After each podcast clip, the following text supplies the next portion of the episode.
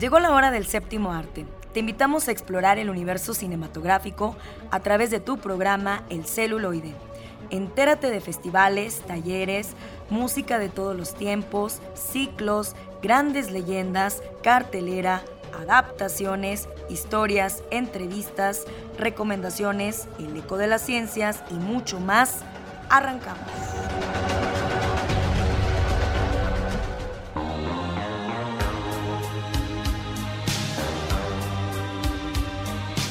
Amigos del celuloide, ya estamos aquí con todas nuestras secciones. Gracias en los controles, Eduardo Carrillo, que siempre nos apoya.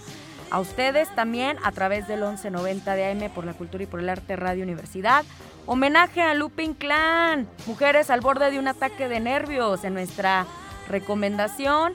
Y no puede faltar el análisis de Obi-Wan Kenobi, Juego de Gemelas, comedia de Nancy Meyers y tendremos también eh, trabajadoras sociales construyendo sonrisas. ¿Qué les parece? Quédense con nosotros porque comenzamos.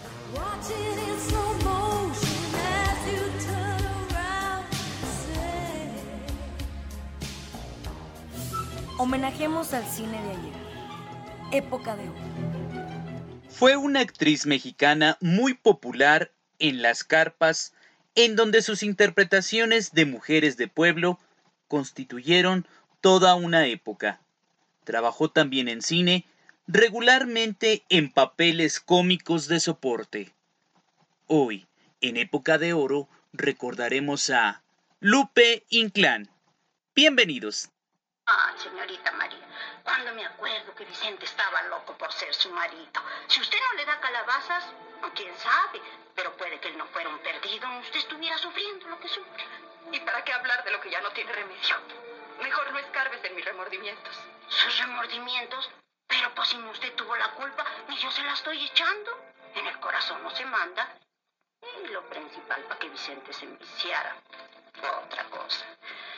El prove nació cuando sus padres no tenían ni en qué caerse muertos y lo que menos deseaban era un hijo. Eran los tiempos duros, cuando andaban vendiendo tortas de cuartilla por las esquinas y un chamaco solo le servía de estorbo. Vicentito fue muy poco oportuno y su padre nunca se lo perdonó. En cambio los otros, Lupi y Ricardo, llegaron cuando ya había hartos de colines y fueron los consentidos. A ellos todos los mimos. Para Vicente, pura mano de tierra. Menos mal que su madre siempre andaba defendiendo. Bueno, pues el contraste entre cómo trataba a Don Chente a unos y al otro le hizo rebosar de amargura el alma al propio muchacho. Y luego, ¿sabes? La gota que colmó el vaso. Su propio hermano le quitó la novia. Y nomás se la quitó para seducirla y abandonarla. Cállate, Jacinta, por favor. ¿Qué estás aquí otra vez? ¿A qué pasó, doña Tini? ¿Qué le mocharon la luz o hay posada? Pero qué poca vergüenza tienes. ¿Ya no te acuerdas que la descompusiste en la mañana? Ah, no, yo no tuve la culpa. Lo que pasa fue el del sentadito ese que le puse, doña Trini. Pero que la compañía todavía no viene a arreglar la luz. Oiga, qué poca consideración para los inquilinos, doña Trini. Pero eso sí nada más se termina. Luego, luego ahí está el recibo. Mirad los seis recibos. Que ya debes seis meses. ¡Seis meses! Caray, doña Trini, ¿cómo se pasa rápido el tiempo? Nos estamos haciendo viejos, doña Trinita. Mira, no me cambies la conversación. Seis ¿Qué, meses. ¿Qué diablos le hiciste a la luz que no la han podido arreglar? Ya pusimos focos nuevos y ni así prende. Fue el sentadito, doña Trini. Yo aquí traigo uno más viejo que me prestaron. Estos nunca fallan. ¡Ay, ya deja eso en paz por tu madre! Hágase para acá que no veo. Ay, chica, ya déjalo. Por tu mamacita santa, déjalo, hombre. Yo sabe. tengo el presentimiento de algo fatal. Ay, doña Trini, ¿eso es canción? ¿Eh? ¿Qué le parece? ¿Cómo le quedó el ojo, doña Trini? Hasta que diste una condenada. ¡Ay, qué! ¡Ay, qué! Amigos radioescuchas, hoy dos personajes interpretados por Lupe Inclán nos dan la bienvenida. Primero, Jacinta de la película Acá las tortas y después Doña Trini de la película El Revoltoso con Germán Valdés Tintán. Excelente sábado de cine para todos ustedes. Lupe Inclán nació en San Luis Potosí en 1895. Murió en la Ciudad de México el 25 de junio de 1956. Hija de María de Jesús Delgado y Miguel Inclán García, quien dirigía una compañía de teatro itinerante. Su hermano fue el gran actor Miguel Inclán, recordado por sus excelentes papeles de villano en el cine mexicano, y con quien en ocasiones le tocó ser pareja fílmica, como en la película Las mujeres de mi general de 1952. Lupe debuta oficialmente el 31 de diciembre de 1919 en el teatro principal con la obra 1920. Sin embargo, tuvo mala fortuna, ya que en ella se exaltaba la figura del expresidente Porfirio Díaz, por lo que el público, que todavía no consentía el reconocimiento de los aciertos del generalísimo, cometió una serie de desmanes que culminaron con la clausura del foro y el arresto del director Eduardo Pastor. Tras el fracaso que significó su debut, trabaja en las compañías de María del Carmen Martínez, los hermanos Tarazona y de Julio Tabuada, alcanzando el éxito con su interpretación de Mujeres de Pueblo, personajes cuya pionera fue Emilia Trujillo, la Trujis, y dieron la fama a ella misma, Lupe Ribascacho, Delia Magaña y Amelia Wihelmi. En cine, no debuta hasta principios de los años 40, alcanzando reconocimiento con papeles de reparto, generalmente cómicos y al lado de las grandes estrellas de la época como Arturo de Córdoba, Jorge Negrete, Pedro Armendáriz, Luis Aguilar, Fernando Soler, David Silva, Germán Valdés Tintán, Pedro Infante, y las divas Esther Fernández, Dolores del Río, Miroslava, Lilia Prado, Silvia Pinal, María Félix y Emilia Guiú. Los papeles por los que es más recordada los hizo en la multipremiada María Candelaria de Emilio el Indio Fernández, en Capullito de Alelí, en Allá en el Rancho Grande, en El Niño Perdido, Soy Charro de Levita, La Marca del Zorrillo, El Revoltoso como Doña Trini la Portera, las aventuras de Pito Pérez como la enfermera Pelagia. Todas estas las hizo con Tintán, quien era conocido por permitir el pleno lucimiento de todos los actores del reparto de sus películas, por mínimo que fuera el papel, a diferencia de lo que hacían otros como Cantinflas. Lupe tuvo dos hijas gemelas en 1920, Gloria Alicia y Elena. Ambas siguieron la tradición de su madre y debutaron en el Teatro de las Tandas en Cuernavaca en 1936. Debutaron como Las Cuatitas. Gloria Alicia y el actor Alfonso Jiménez, El Kilómetro, son padres del actor Rafael Inclán, quien al ganar el Ariel por la cinta Nicotina en 2003, quiso dedicárselo en parte a su abuela, ella solo había sido nominada sin haber obtenido nunca el debido reconocimiento. En la dinastía Inclán también se encuentran los cómicos y actores del cine de ficheras Alfonso Sayas y Raúl Padilla Chóforo, quienes fueron nietos también de la actriz Lupe Inclán. También podemos recordar al actor de doblaje Alfonso Obregón Inclán, a quien siempre recordaremos por darle vida al ogro Shrek. Yo soy Alex Jara. Recuerden que tenemos una cita el próximo sábado a partir de las 3 de la tarde para recordar lo mejor de la época de oro de nuestro cine. Hasta entonces.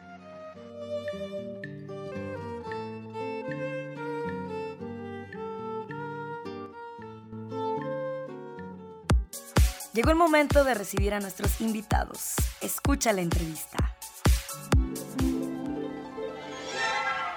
Continuamos con más aquí en nuestro programa El celuloide y tenemos dos grandes invitadas, Marisol y Aileen, que nos vienen a convocar a una causa muy muy importante ellas representan a las trabajadoras sociales eh, que construyen sonrisas, ¿verdad? Y claro que sí, trabajadoras sociales construyendo sonrisas hace que en esta ocasión pues nos están invitando a donar juguetes eh, sin baterías y que no sean eh, bélicos y también algunos productos de despensa, etcétera, ¿no? Pero para hablar más a fondo acerca de, de esta iniciativa, pues están ellas dos acompañándonos el día de hoy. Muchísimas gracias y pues felicidades por esta iniciativa. Adelante, chicas. Sí, hola, muchas gracias. Este, bueno, como ya lo dijo, nosotros somos una asociación de trabajadoras sociales.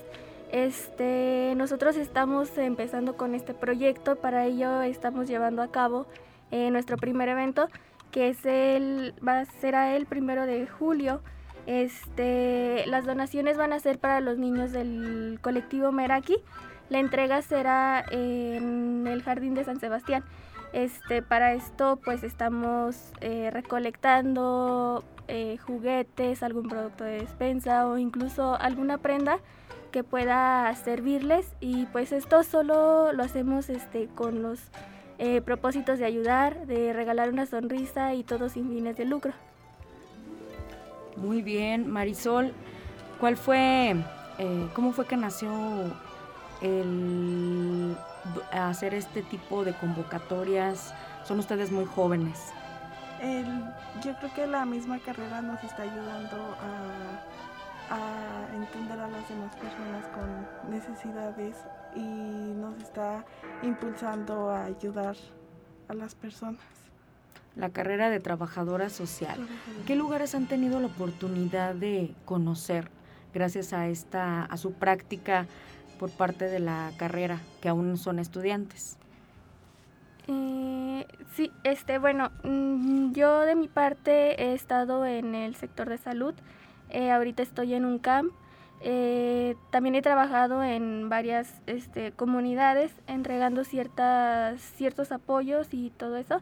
Entonces, creo que en cada uno nos vamos dando cuenta de las necesidades de las personas y uno se da cuenta que hay mucha necesidad. Entonces eh, nosotros pensamos que es muy poca, pero en sí eh, la necesidad que hay es bastante y creo que a lo mejor no vamos a poder cambiar el mundo con lo que nosotros vamos a ayudar, pero siempre es bueno aportar y dar como un granito de arena para poder este, disminuir al menos. Muy bien, y en ese día tan especial que será la entrega, eh, los beneficiarios estarán ahí presentes, me supongo, ¿verdad?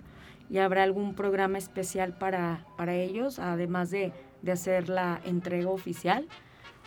Sí, este va a haber, eh, bueno, nos van a acompañar un grupo de danza folclórica, eh, nos van a acompañar también un grupo de, de payasos que son Sí, ¿verdad? Y este estamos viendo qué más, bueno, qué otras cosas más podemos incluir para hacer como más eh, actividades con los niños que vamos a entregar los, sí, las donaciones.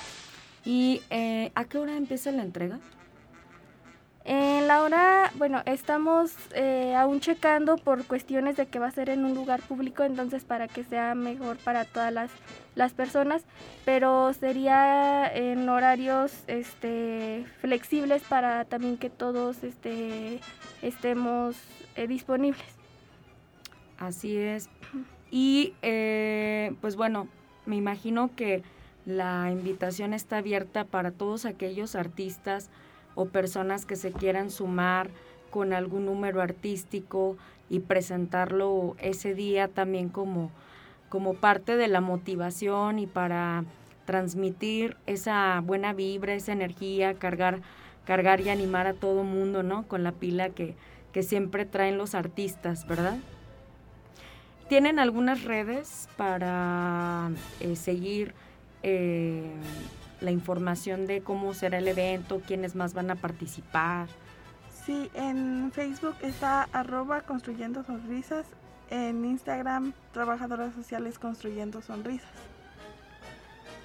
Muy bien, entonces este será el primero de, varios eventos o cómo tienen planeado trabajar? ¿Qué han pensado este, hacer dentro, qué otras actividades dentro de esta asociación que ustedes están iniciando? Pues este, como lo mencionamos, este es nuestro primer evento, pero sí tenemos el propósito de seguir ayudando a las personas.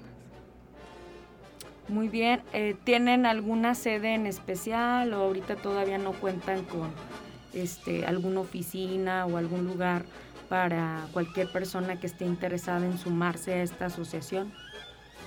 ¿O informes? Algún Este, número? bueno, ahorita oficina como tal no tenemos, pero los donativos eh, los vamos a estar recogiendo en la dirección Heroico Cole- Colegio Militar, número 700, Colonia Niños Héroes, entre Juan de la Barrera y Juan Bustamante.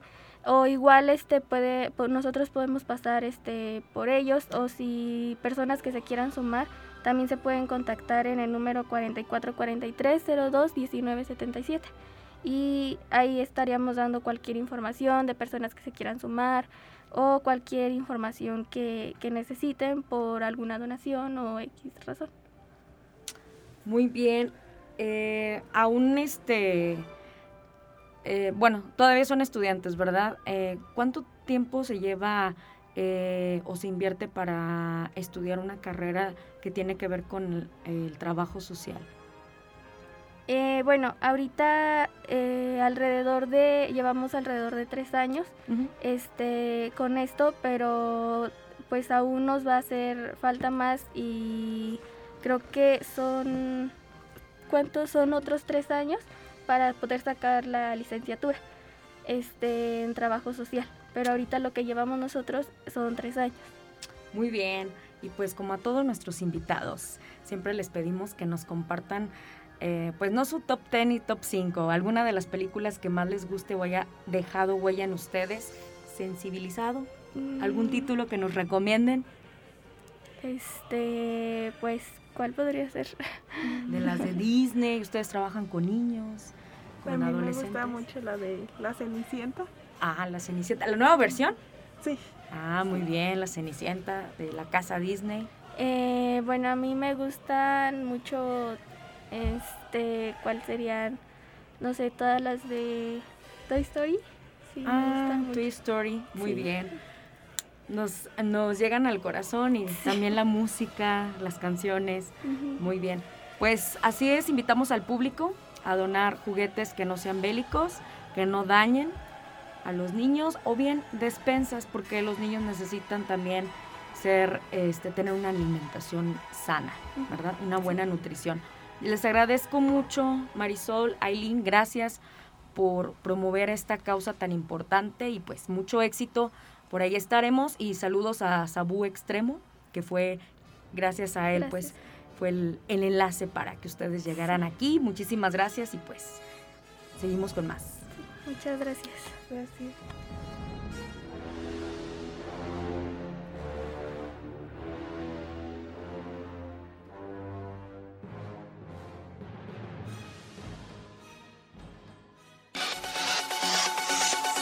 Llegó el momento de las recomendaciones. ¿Qué hacer en este fin de semana?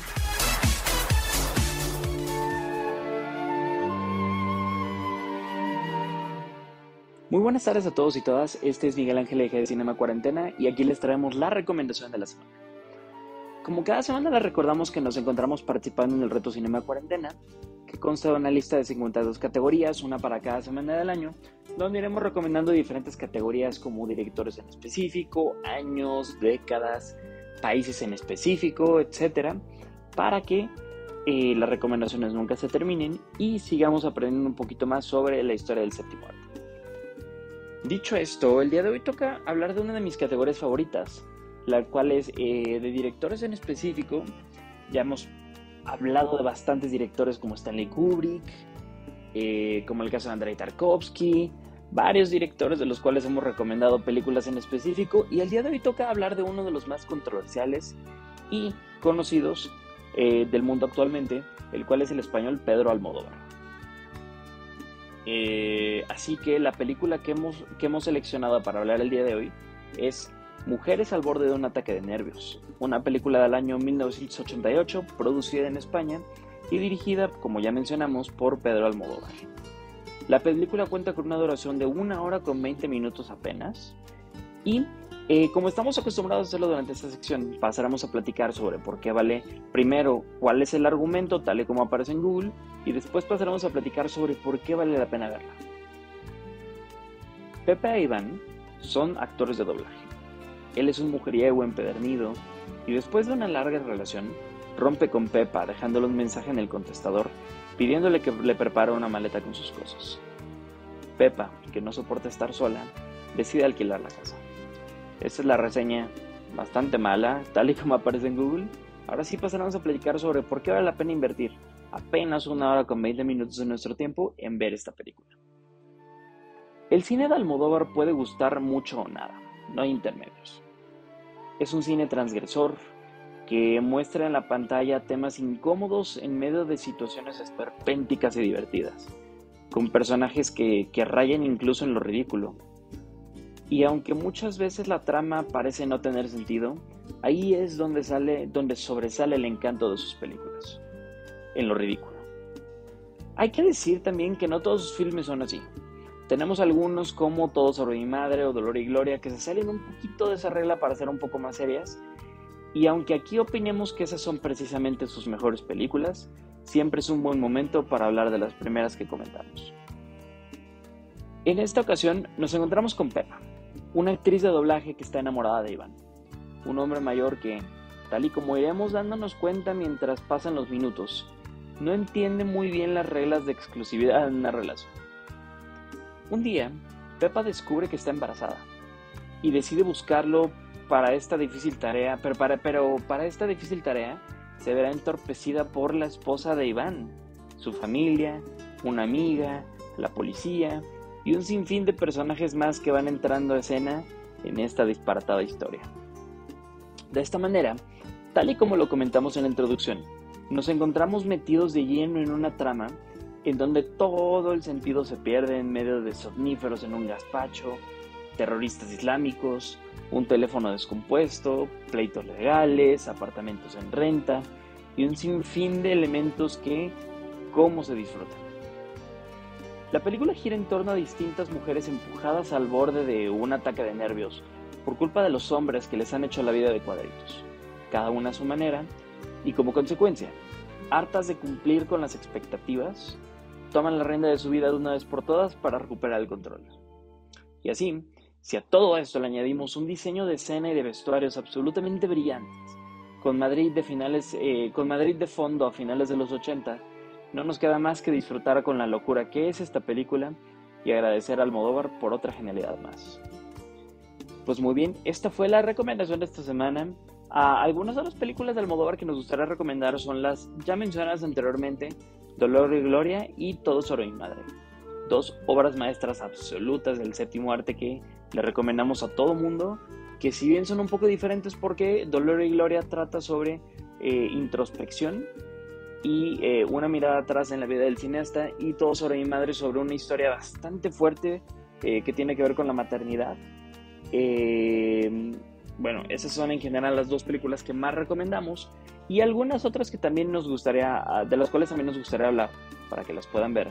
Es Hable con ella, una, una película que intenta hacer lo mismo que eh, que con estas últimas dos que recomendamos, pero si somos muy sinceros no lo logra sin dejar de ser una buena película que vale la pena invertir nuestro tiempo en ver. Con un tema bastante controversial. Eh, también Madres Paralelas, en el cual sentimos que, pasó lo mismo, que se quedó ahí unos escaloncitos debajo para poder eh, lograr en las anteriores, pero también vale mucho la pena verla, aparte de que está en Netflix.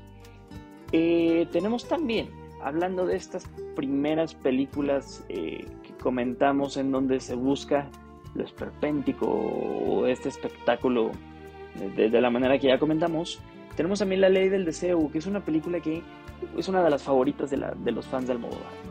Una película que si bien no podemos decir que sea cinematográficamente hablando una muy buena película, que pues, para nada lo es, sí es divertidísima y es súper entretenida y también está llena de miles, miles y miles de situaciones que, se quedan en la memoria de toda persona que las ve, ¿no? Tal, tal y como pasa con la mala educación o la piel que habito. La ventaja es que este cineasta se ha vuelto tan popular que podemos encontrar sus películas eh, no solamente en los servicios más tradicionales como Amazon o Netflix, sino que, por cierto en Amazon Prime hay demasiadas películas de él, sino también en Movie, la cual tienen una especie de ciclo dedicado completamente a su, a su cine y pues podemos encontrar alrededor de la mitad de sus películas, que son bastantes, en la plataforma. Y pues bueno, eh, dicho esto, les agradecemos mucho por dedicarnos un pedazo de su tiempo para escucharnos en esta sección. Este fue Miguel Ángel Eje de Cinema Cuarentena y aquí lo esperamos la próxima semana. Muchas gracias.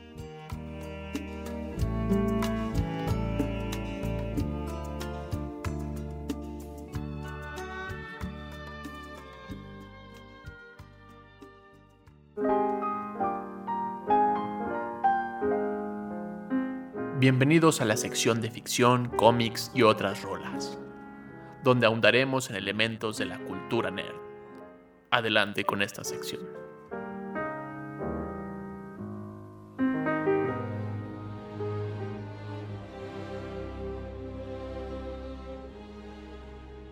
Hola a todos, bienvenidos al lado ñoño del celuloide. Me acompaña Carlos Buendía, Lalo Carrillo en los controles. Y hoy les traemos una serie que cuenta las perdidas aventuras de Obi-Wan Kenobi. Esta serie con el nombre de su protagonista Obi-Wan Kenobi. La serie. La serie, por si no quedó claro.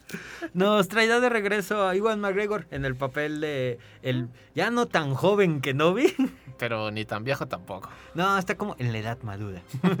Media edad. Está medio podridillo. En donde nos quedamos después de La venganza de los Sith, esta película en donde como que hace la conexión con una nueva esperanza y esta serie se ubica justamente en medio, 10 años después de los sucesos de la venganza del Sith, donde ahora que Novi es una persona que está en Tatooine, se está escondiendo del imperio, el imperio ya es la, la el imperio que conocimos en a, New Hope y que controla todos los aspectos de la galaxia y está Kenobi escondido en Tatooine ahí echándole un ojo al joven Luke Skywalker de que y más o menos.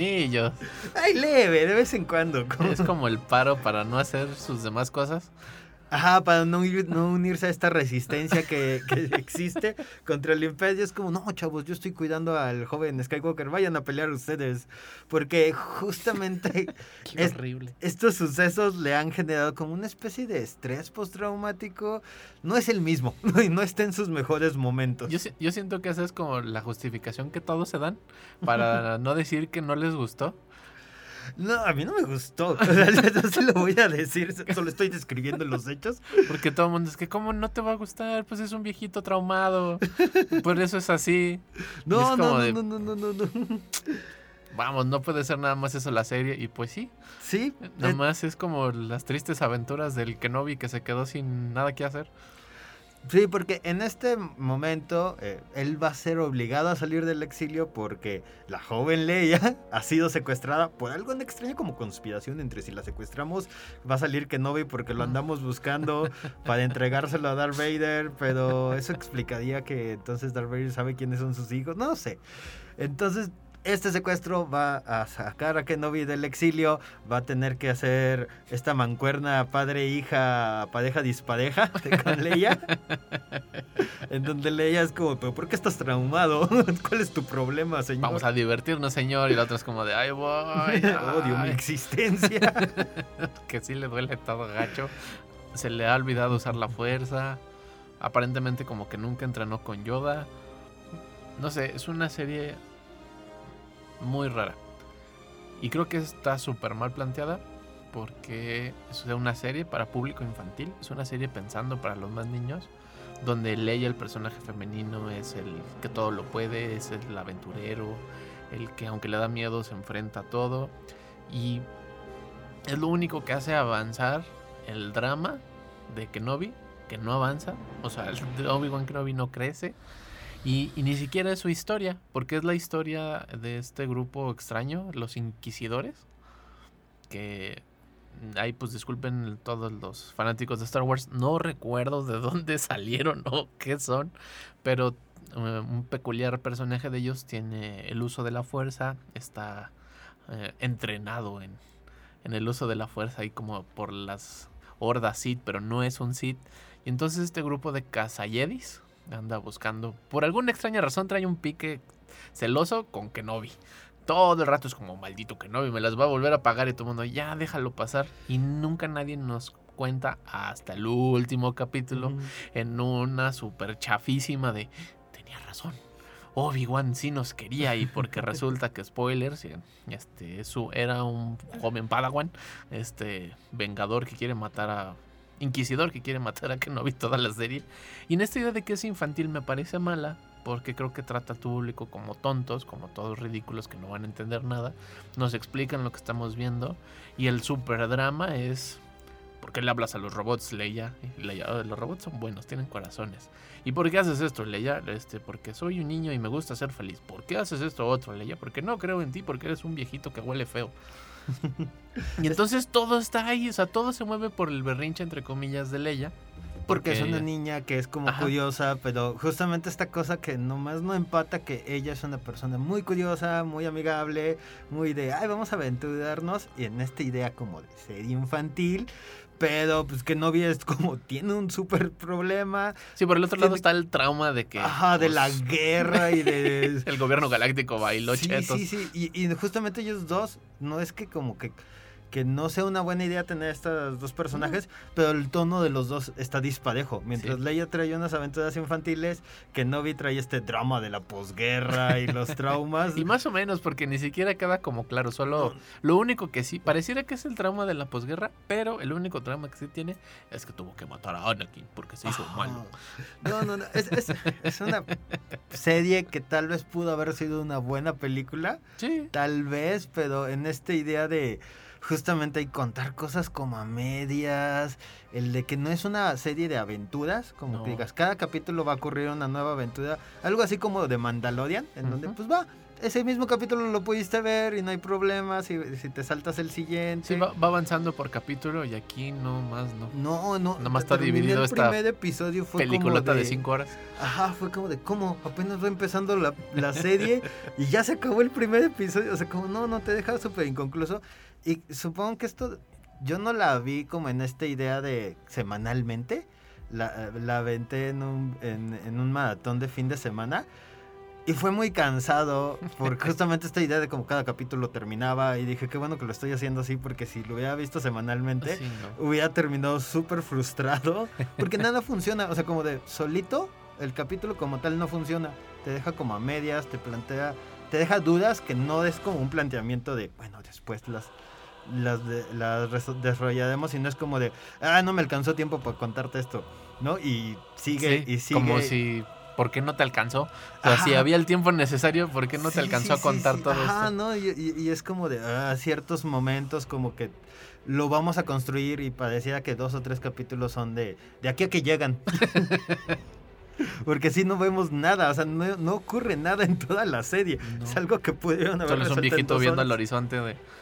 Oitiste porque maté a mi amigo. Sí, son como diferentes, este, Leia y Kenobi en diferentes sistemas de transporte, así como en naves, en camiones. La puerta no abre. caminando. No, no, no, no, no, no sé que justamente se plantea como serie de aventuras, de acción. Y tiene de- muchas situaciones muy ridículas. Sí. Al sí. principio que están en esta cantina donde están, vemos a los inquisidores por primera vez, bueno, menos yo, que se están buscando a este Jedi y el Jedi lo único que hace es tirar unas cortinas y eso los Ah, detiene no, horriblemente, sí, así sí, como de, ah, ya no podemos pasar, se nos escapó, recorcholis. Re- recuerdo mucho como, como esta crítica que hacen como de del, eh, la pelea de sables de A New Hope entre. Darth Vader y Kenobi, que es como de, ay, ahora tenemos este Star Wars donde sí tenemos como efectos especiales y presupuesto, y es como, ¿y todo para qué? Para que termines haciendo eso, para que los que persiguen a Leia se caigan con unas ramas. Sí, está horrible. O sea, es ridículo, ridículo, porque pareciera como, como si todo el dinero del mundo no sirviera y es como, solo tenemos dos cajas. No, pues que se tropiecen con ellos, ¿no? Como, como parecía que alguien que creció o, o que hace películas de muy bajo presupuesto, llegó hizo exactamente lo mismo en lugar de utilizar las Yo herramientas. siento que como que vio New Hope y dijo, "Eh, esto está hecho con tres pesos, vamos a hacerlo igual. Y entonces sí que esta, esta idea que dices de, pues claro, pareciera si no tuvieran recursos y no tuvieran nada, pues obviamente se tropieza con cualquier cosita y el drama de caerse Porque sí, a tres mercenarios se les escapa Leia, nada más corriendo porque son muy torpes. No pueden pasar un cruce de policía, un retén, porque solo hay una barda invisible que no los deja pasar. No hay Ajá, ninguna barda que los de la detenga ni nada. nada, ¿no? Entonces, es una cosa como muy curiosa porque justamente como el diseño de arte es muy bonito, ¿no? Sí. Es estas cosas como los estandartes, los Sí, lo visual está muy bien cuidado. Pero pareciera que el director o directora, creo que es Es directora. directora, pues, es la misma que escribe Mandalorian. No, mira. Y solo dijo, pues pongan dos cajas, ¿no? O sea, como las cajas más bonitas, pero son solo dos. Es solo cinco Stormtroopers en la mitad del camino. Es solo como dos mesas. Entonces se vuelve como una cosa muy extraña de ver. Porque sabes que hay presupuesto, sabes que no es una eh, decisión de economía, sino es como una decisión creativa el Sí. que se vea tan vacío y tan torpe. Sí, por eso yo siento que está pensada como para los más pequeños, o sea, pero muy pequeños. Y, y creo que los tratan como tontos. Y, y yo sí dije, "Ah, qué tontería. Esto no tiene ningún sentido. Es muy tonto. Todos son tontos. Todos los super cazadores y super peleadores que suelen, entre comillas, son la peor escoria de la galaxia. Son muy tontos. Todos son torpes y lo, lo peor es como todos tratan de ser estos personajes complejos que creo que es lo que me cayó más mal de Sí. vengo de no sé dónde y Sí, tengo todos tienen que pelear". tener super historia y Ajá, ¿no? Y es como de creo que ahí es como donde no empata como esta cosa de los niños porque es como pues delinea personajes más este más pequeños, ¿no? Un poquito como menos complejos porque entonces es como de si lo pones a un niño va a preguntar, ¿pero dónde es eso? ¿Pero por qué pasó esto? Porque estos personajes traen como este trasfondo que Star Wars tiene de, oh, la mitología, ¿no? Y es como, uy, es que tienes que saber la conexión entre bla, bla, Sí, bla, si bla, no bla, viste todas las ocho series, los ocho videojuegos, las cinco películas no canon y los ocho libros tampoco no canon, no vas a entender qué le pasa a Kenobi que ve al despacio así, al infinito. ¿no? Y es como, ¿por qué vacío. está triste? ¿Por qué está enojado? ¿Por qué busca? Todas esas preguntas no se solucionan muy simple. No, y No. lo único que se soluciona es esta, esta Padawan que se, ese Youngling que se hizo mala y que quiere matar a Kenobi porque la abandonó. Al final dice, tenía razón. Y tiene una pelea muy fregona con Darth Vader, que creo yo Darth Vader es el peleador más genial que está en la serie, es el único que se puede mover en una especie como de kung fu de fuerza. Y, y, y no tiene ningún sentido, porque se vuelve también muy torpe Darth Vader. O sea, Darth Vader se vuelve esta figura que no se tenía que mover, imponente, que solo con estar ahí causaba un terror. Ahora sí tiene que cachetear gente y se vuelve muy tonto. Que aunque yo sí disfruto cuando veo como estas cosas de él en todo su poder, jalando con la mano de la fuerza. Sí, está chido, pero... naves y todo eso. Pero sí, justamente no funciona en esta mitología como, por ejemplo, recomiendo ver mucho el video ensayo de Knight Rider sobre Darth Vader. Sobre Darth Vader. Que hace como el por qué solo en 20, 30 minutos que sale en pantalla es este personaje tan emblemático y tan mitológico. Y lo han echado a perder en esta serie. Sí, lamentablemente. ¿Ustedes ya la vieron? No, escríbanos a nuestra página de Facebook. Tal vez a ustedes si les gustó, este, traten de hacernos de cambiar de opinión. Tal vez a mí se me escapó algo, por lo cual creo que es una basura. Pero escríbanos. Saludos, Nico. Un saludo a Mundo que Geek. sí le gustó. Que les gustó mucho. Tal vez tengamos una sesión para polear por ello. Y ahorita continuamos con más recomendaciones aquí en el 1190 del AM.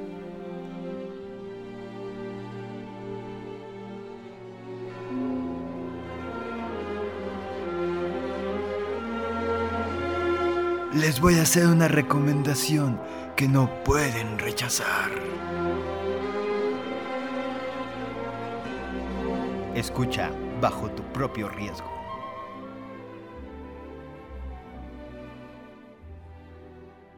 Hola amigos y amigas del celuloide, soy Carlos Buen día, se encuentra conmigo Oscar Ramírez y tenemos una invitada especial el día de hoy. Con una petición especial. Con una petición especial. Porque vamos a hablar de una de sus películas favoritas, Juego de Gemelas, The Parent Trap de 1998, con Lindsay Lohan. Y Lindsay Lohan. Como Halley y Lani. Cuéntanos, Erika, ¿de qué se trata Juego de Gemelas? Ay, bueno, ¿por qué lo dice en tono burlón? Es una película muy, muy bonita. Eh, y pues ya, ah, no sé, bueno, trata de, de, de dos hermanas gemelas. Que no sabían que, que Que no. eran hermanas. Sí, bueno, este, que se encuentran en un campamento que curiosamente sus papás pensaron de mandarlas al mismo lugar, ¿no? Como que eso es hasta muy raro también. Porque una de ellas se encontraba del otro lado, o sea, vivía en Londres y pues la otra sí vivía en California. Entonces el papá pues ya y la mamá les mandan al mismo campamento para deshacerse, deshacerse de ellas como por ocho semanas. Que ahora que lo pienso son dos meses, ¿no? ¿No es tanto o sí es mucho? Pues a mí sí se me hace mucho porque luego aparte regresan y, y todavía viven como un mes, ¿no? Como con los hogares cambiados. O sea, Eh, como es un verano como de cuatro meses.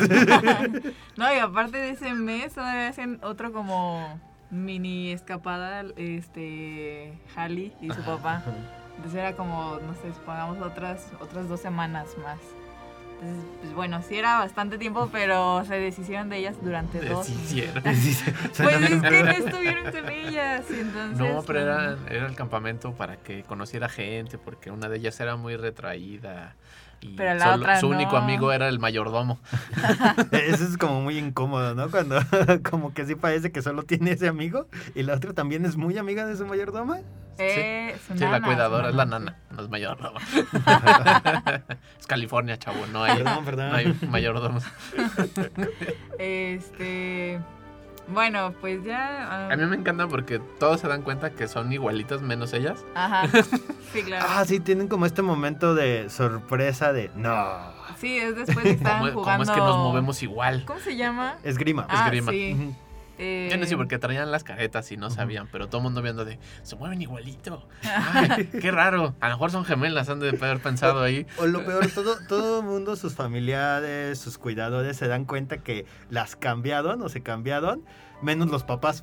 De Los hecho, sí, son los últimos pasa. en enterarse. Igual lo hubieran seguido y nunca Pues se es hubieran que de eso trata la película, de papás que están tan desapegados de sus hijos, tanto que se separaron y dejaron ir a uno para que no extrañaran tener un hijo, porque al cabo era igual.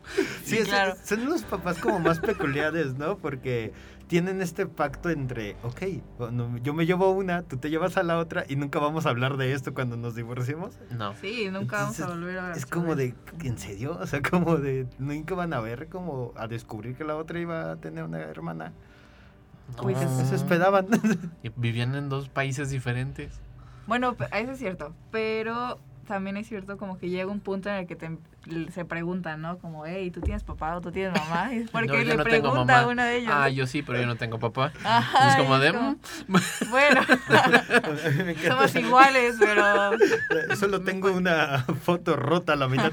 Yo también. Y Ah. se juntan y Sí, se dan pero cuenta. aún ahí en ese es como, ah, qué chistoso, ¿no? Como casualidades de la vida, pero ya está real cuando lo vieron. Y aún así después de verlo, una de ellas es como ah, me dio hambre, bye. Sí, de hecho. Y es como de, "Ey, pero espérate, ¿no te estás dando cuenta que estamos iguales, que se completa la foto? A mí me gusta que de repente la peli justamente transiciona en la historia de, ah, estas dos chavas que, niñas que no conocen a sus papás y se conocen en un campamento, a de, realmente se trata de unir a una pareja que rompió hace 10 años. Y se vuelve toda esta, la segunda mitad de la película en cómo lograr, como una comedia romántica, Sí. de cómo dos personas adultas se vuelvan a enamorar. Y es que es- está larga, pues sí, sí es cierto, o sea, como que de tantas cosas y, bueno, y aparte de deshacerse de la novia del papá. Ah, Bueno. sí, porque el papá se está a punto de casar con Ajá. otra ricachona No del mundo de los vinos. No hay nada más noventas que una ricachona malvada. No, ella era una de mercadotecnia. Ella Ah, sí, cierto, era- era la compañía, su- sí. El papá Perdón. es el de los vinos. Sí, el papá es el de Su los papá es vinos. el que tiene. Sí, porque las dos niñas son de dinero. Por eso van a este super camping donde sí pueden pagar dos meses. Obviamente. Y tienen donde- cuidadores. No, y donde pueden apostar mientras juegan póker. Sí, porque ahí hay como este super mundo adulto en las dos niñas. Que pues, ah, la esgrima, el póker, las apuestas. Y, pero no dejan de lado el- las travesuras, ¿no? Que pasan ahí en, en el campamento. Y el único que, y el único sí lo raro es que solo ellas son como de qué raro, ¿no? Somos iguales. Y las demás es como de. ella, Sí. ella es la de mi cabaña y ella es la de la otra cabaña y no pasa nada. Sí. A mí me, me- me sorprende cómo no, no las, o sea, confunden las compañeras del, del campamento, porque las acabas de conocer, ¿no? Porque en el campamento todavía no traían aretes. No la mejor escena que tiene la película. Sí. Que están aquí quemando la aguja y con la papa una manzana Ah, y sí. no me va a doler, no, para nada. ¡ah! Y Sí, gritan las dos. grito ¿no? de- Yo gritaba, siempre que veo esa escena grito. Es la también. mejor escena de la película. Sí, yo creo que es lo que más me quedó con el paso del tiempo. Como Oye, de- pero bueno, eh, ¿sabían que esa escena la, la eliminaron, o sea, para Entonces, ¿cómo allá en? Londres? Ah, no, en Londres. O sea, aquí sí la puedes ver, pero en Londres, bueno, de aquel lado del charco está eliminada esa escena. ¿Por qué? Porque en ese entonces... A la reina no eh, le gustan las perforaciones. No, pues sí, Era o sea, es ilegal real, perforar como las que incitaba a las niñas a que se hicieran perforaciones, entonces eso no les gustó allá Órale. y fue de que nada, lo vamos a cancelar. Pero, o sea, culturalmente las niñas en, en Inglaterra no tienen perforaciones. No, pues vas al hospital. Ah, ah, ¿Ah, sí? ya. No, no sé, la verdad. O sea, solo sé que En fue Estados. Unidos y ahora en. Inglaterra siempre ha sido como procedimiento quirúrgico, entre comillas, quirúrgico. ¿En serio? Y entonces, ay, pues si salió en la película y pues caliento una aguja y pongo una papa y ya estufas. Ey, que realmente no ¿Es necesitas más. Yo casi básicamente así hice las mías. manzana. Perforación. sí. Bueno, Entonces- duele más de lo que parece. Bueno, tal vez. Bueno, No sé, pero es una película, es una película divertida. Porque es muy tonta. Y tienes que dejarte y yo ir. creo que es muy tonta. Es muy tonta. O sea, las situaciones son tontas, no como Bueno, algo Gemelas malo. separadas al nacer que luego se encuentran del otro lado ¿Y del mundo. dónde dejas lo emotivo? O sea, todo está, o sea, todo está diseñado para que vayan como entretejiéndose y, y, el- y las mismas gemelas como que luchan contra esa de Nel, yo quiero conocer a mi papá y no, yo quiero conocer a mi mamá. Ay, sí. Y entonces todo el mundo es como de, "Eh, aquí no pasa nada, vámonos y lo que sigue en la vida. Y hasta que se dan cuenta que se va a casar el otro y a la mamá pues, se va a quedar triste tal vez.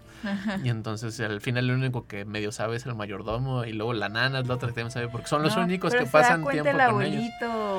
Ah, sí, da Ah, porque el abuelo es el que les enseña el póker, el que les enseña a jugar cartas. Sí, de hecho, sí. Sí, es una, es una cosa como muy bonita porque todas las personas que lo- las rodean son las que le van agregando como partes de la personalidad Sí, porque a ellas. Por eso digo que es, por eso digo que es un poco tonta y ridícula, no porque sea malo, sino por la, la forma, porque al final todos alrededor saben menos ellas. Ya. Cierto. O sea, cierto. todos saben algo, y, o sea, principalmente los papás, porque fue este acuerdo que tuvieron, porque era lo mejor para todos, Eh, aparentemente. Empezando por ese acuerdo. O sea, yo cuando llegas como a ese acuerdo es como, ok, las situaciones no van a ser realistas en ningún punto de esta película. Y creo que eso es lo bonito, que nunca se trata de, oh, no, pobrecitas y el drama y bla, bla, bla. No, sino es no se trata de unir dos continentes, el inglés y el americano, con lo más más inglés y lo más más americano que se pueda, Claro que sí. Ahí sí. por Bueno, me el poder del amor. Sí, es una película divertida, es emocionante. O sea, después porque se terminan enamorando la nana y el mayordomo Aparte. también. Sí, y hacen esto de, se proponen matrimonio en una boda. Ah, como sí. que muy incómodo, pero ok, va. Es cierto, oye. Y bueno, el, el vino especial, ¿no? Que abren en la boda. Que está el Ah, mono que ajá, estuvo el- guardando todo el tiempo como para... O sea, Por como para digo- qué lo guardas. Por Es- eso es- digo que es como tanta la película, Ujú. porque al final todo embona y es como, claro, ya lo tenía por alguna ocasión especial. ¿Quién diría que es esta? Exacto, es, es- es lo, es lo bonito que como que le, le da ese peso a, a ciertos detalles que obviamente en cualquier otro lado ya has dicho, ay, sí, ¿no? Pero aquí en el tono de la peli es como Claro, este funciona. montaje de la boda donde nunca ves los rostros hasta el final, así como de... Sí. Está comprometido con ese estilo medio ridículo que de Pues hasta como llegan al campamento, o sea, llegan los dos carros al mismo tiempo, se cruzan desde el principio de la película, solo que como están ocupadas viendo hacia el otro lado, nunca se encuentran. Sí, una en su en su limusina. ¿no? Acá muy fresota. Ay, bueno, es que sí, es re- bueno, es que sí es Los verdad. dos son de dinero. Las dos son de dinero, pero una parece que es más de dinero que Porque otra. pues, es de California, es más casual, así más Como le gusta ensuciarse, ¿no? Sí. La, la otra es como más de, ay no, mis zapatos. Mis zapatos. Ay, no, mis, mi, este... Mis Dogs Martin se van a manchar. Contra tus crocs. Bueno, ya los creo que subieron de nivel también. Por eso Sí. Y es una película que trata como mucho de este como visión de las niñas, de justamente caballos, la alta moda, como que el campamento, o sea, como que sí, sí es una lista de cosas que quisiéramos tener todos, así como más en la infancia, de la super casa, el super viñedo, la super alberca. Sí, bueno, ahorita que dijiste lo del caballo, o sea, hasta la misma Halley tenía su propio caballo. O sea, y así de que se ponía celosa el caballo, ¿no? Con, Bueno, Sí, porque el caballo también sabía que no era la gemela, que no era su, su El dueño. perro, el perro también sabía. Ah, el perro también sí, sabe. cierto, el perro también. ¿Ven? Todos- Eso, todos eso es saben. divertido la peli. sí, todos sabían que no eran ellos y. Y sí, prácticamente sí quedó todo. No puedo con eso. Y no puedo como, como con la forma en que lo van descubriendo los papás. Como de, "¡Ah! ¿en serio? Y todos de, sí, señora. Es que, bueno, manches, señor. Pero, No, es- bueno, pero sí. esto de que dices del, de como el lado infantil, sí es bonita la peli. Porque a lo mejor otra de las, creo que partes padres es cuando están hablando por teléfono, que van y se esconden como al closet y demás. Ya los niños más modernos no van a entender nada de eso. Pero antes de escaparte para usar el teléfono, pues sí era como que no querías que nadie te oyera, que nadie supiera que estás hablando por teléfono. Y no porque estuviera malo, sino como para tener esta intimidad con tu amigo. Ajá. Y entonces Hal y Annie están haciendo estas dinámicas raras, porque es como de tú nunca hablas por teléfono, tú no eres así de grosera, tú eres muy propia, esta no es mi hija. Tú no hablas a esas horas de la noche, ¿no? Ah, Y entonces sí. se va volviendo raro y donde se dan cuenta que van a perder otra vez al, al papá que nunca conocieron. entonces tendrán que hacer algo. Eso es muy bonito cuando se dan cuenta que sí aprecian al papá o la madre ausente. Como todos estos años de, sí, sí es algo que imaginé y que ahora tengo. Sí, y que sí existe, ¿no? O sea, Ajá. siempre me la imaginé así y pues sí existe, solo que... Ah, hay cosas que Pues solo nunca la pasan en supe, la ¿no? película, lamentablemente. Ujú. pero- Llorando. Así es. Pueden ver Juego de Gemelas. Se encuentra actualmente en la plataforma de Disney Plus. Este. Sí, coméntenos si les gustó. ¿Cuál, ¿Cuál es su gemela favorita? ¿Cuál creen que es la malvada? ¿Cuál creen? Una de esas, la, la malvada fue Lindsay Lohan. Todo este. Yo digo que la malvada es Hallie. Es mi veredicto. Yo no voy a cambiar de opinión. Así que ya saben, escríbanos en Facebook como El Celuloide, así nos encuentran. Estamos en Spotify como El Celuloide Radio Universidad. Y que me hemos mandado un fuerte abrazo al equipo de Matehuala, el 91.9. Radio Fusión, Radio su Fusión, aniversario. en su aniversario de esta semana. Un fuerte abrazo, muchas felicidades y más años en línea. Y síguenos escuchando a través del 1190 del AM. Chao.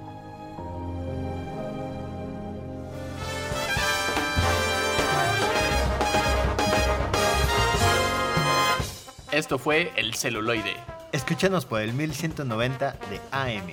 Teléfonos en cabinas 826-1348. Síguenos en nuestras redes sociales y YouTube. Nos encuentras como El Celuloide. Dirección de Radio y Televisión de la Universidad Autónoma de San Luis Potosí.